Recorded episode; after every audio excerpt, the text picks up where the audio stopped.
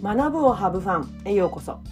このポッドキャストは子どもたちに関わるすべての大人たちが自分軸を大切に毎日をハブファンするための情報を発信しています。皆さんおはようございます。自分の働き方は自分で選ぶ。フリーランスティーチャーのじゅんじゅんです。いかがお過ごしでしょうか、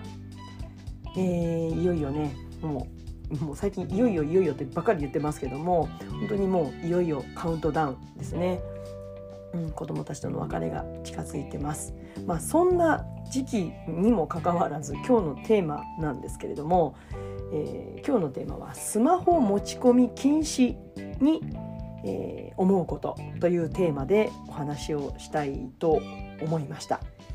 なんでかっていうとクラスと子どもたちクラスの子どもたちと別れるとか、まあ、全然関係ないんですけれどもねあの先日私クラス動画の作り方っていうあの音声を発信したんですね。で何人かの方からコメントをいただきました。ありがとうございました。で、まあ、その中には質問もあってあの「じゅんじゅんさんカメラは何を使っているんですか?」っていう質問がありました。で私はあの iPhone を使っているんですけれども、ねまあ、そうやってお話お返事をしたらうちの学校は iPhone 持ち込み禁止なんです。です、うん、だからどうしたらいいですかねみたいなお話をしてたんですけれども、まあ、私も確かに公立時代に、まあ、禁止にはその時はねそこまでは言われてはいませんでしたけれども、まあ、そういううん雰囲気が強くなってきた時期でした。でも私はね楽器通信を iPhone とそれから iPad を連携させてやっていたのでやっぱり iPhone がすごく大事だったんですよね教室に持ち込むっていうことが。ただ、まあ、いろんなね不祥事がいろんなことところで起きるとすぐに、まあ、例えば情報漏洩とかあとは子どものね写真とかっていうものの扱い方について何かこう落ち度があったりすると、うん。まあ、こう管理職の方から全体に指導が来るわけですよね。うん、でまあそれが飲酒運転なんかもそうなんですけれどもでもそれを繰り返していくうちにもう最近では本当にもう禁止になってしまう、ね、持ち込まない、うん、だからね飲酒運転は車禁止みたいなね、まあ、そういう都道府県も、禁止までいかないけれども控えるようになんていう風になってる学校もねあるようなんですけれどもまあでも、とにかくね禁止っていうことが言われるようになってきたようなんですね。うん、だからまあ私の方にコメントをいただいた方はできれば iPhone 持ち込んでね私と同じように連携させてプライベートではそういうことを連携させてでいろんなことをやっているみたいなんですけれどもだから仕事の面でもねそういうことができたらもっともっと仕事の効率を図ってうんいろんなことができるのに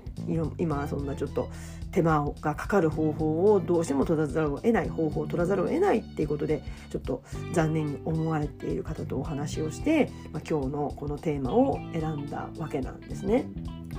ねまあ持ち込み禁止について思うことなので、まあ、今日は本当になんかつらつらお話しする、まあ、おしゃべりのうん、音声になると思うんですけれども、まあ、要は何を思うかっていうといや好きな機材を使わせてほしいよねっていうところなんですね。でまあ職場の方から、まあ、一応与えられるわけですよパソコンが。でもう私は Mac 派なので、まあ、Windows も以前使ってたので使えなくはないんですけれどもやっぱり、うん、使い慣れているものの方が圧倒的にもう作業が早いんですよね。でましてこう iPhone とか iPad って感覚的に動かせるものがすごく多いのでめちゃくちゃ便利なんですよね。うんだからできれば職場にねあの Mac 系の Apple 製品が入ったらいいなって思うんですけれども、まあ、なかなかそうはいかないと。うん、でやっぱりね立ち上がりが遅かったりとかうんなんかいろいろあるんですよ。うん、職場の学校のパソコンっていうのは、うん。まあ、今の職場だけじゃないですよ。あの昔のね職場もそうなんですけども、まあ、今はね私分かりませんよ。もう2年も公立から離れてるので分かりませんけれどもまあでもいろんなねかつての同僚とかに聞くと、まあ、そういうところはまあ多少なりともあると。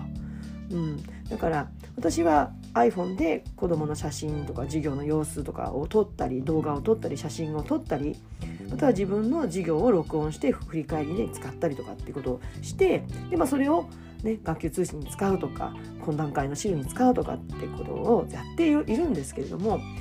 うん。まあ、それをね使い慣れている Windows を使い慣れている方であれば、まあ、それをねサクサクっといけるのかもしれませんけれども。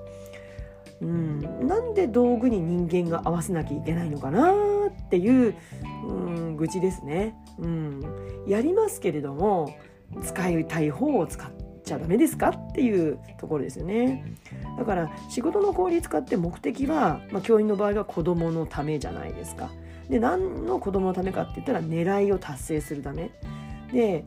やっぱり作業工程が多ければ多いほどそこに時間をかけなきゃいけない、そうするとゆとりがなかなか生み出せない、うん、と子どもたちと関わる時間が減ってしまうまたは生産性が、うん、上がらないっていうところがあるわけなんですよね。からまあもちろんね管理職の方や教育委員会の方が持ち込み禁止にせざるを得ない状況っていうその理由はもちろんわかるんですよ。あの個人情報が流出しちゃうとかそういうことを防ぐとかねダメだダメだって言ってもねなくならない不祥事とかね。うん、でもどうなんですかね？それって、うん、この先なくなるものなんですかね？いろんな世界であるじゃないですか。だからなんかこうどうしてもね警察官と教員とかねそういうところはどうしてもねなんか責められがちなんですけれども、うん、だから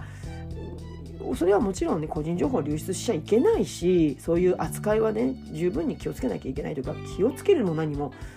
やっちゃいけないことだと思います。やっちゃいけないことですよ、だからってなんか禁止っていう、うん、なんか方法ってなんか短絡的じゃないかなって思ってしまうんですよね。うんなのでそれ以外にないのかなという今日は愚痴をこぼしてしまいました。はい、まあ、もしねあの同じだなっていう思いの方がいらっしゃったら是非コメントをいただけたら嬉しいです。えー、今日はスマホ持ち込み禁止スマホ学校じゃなくて職場です教室ですね教室持ち込み禁止について思うことについてお話をしました、えー、感想ご質問等お待ちしています。それでは次回のポッドキャスト YouTube まで。Let's have fun! バイバイ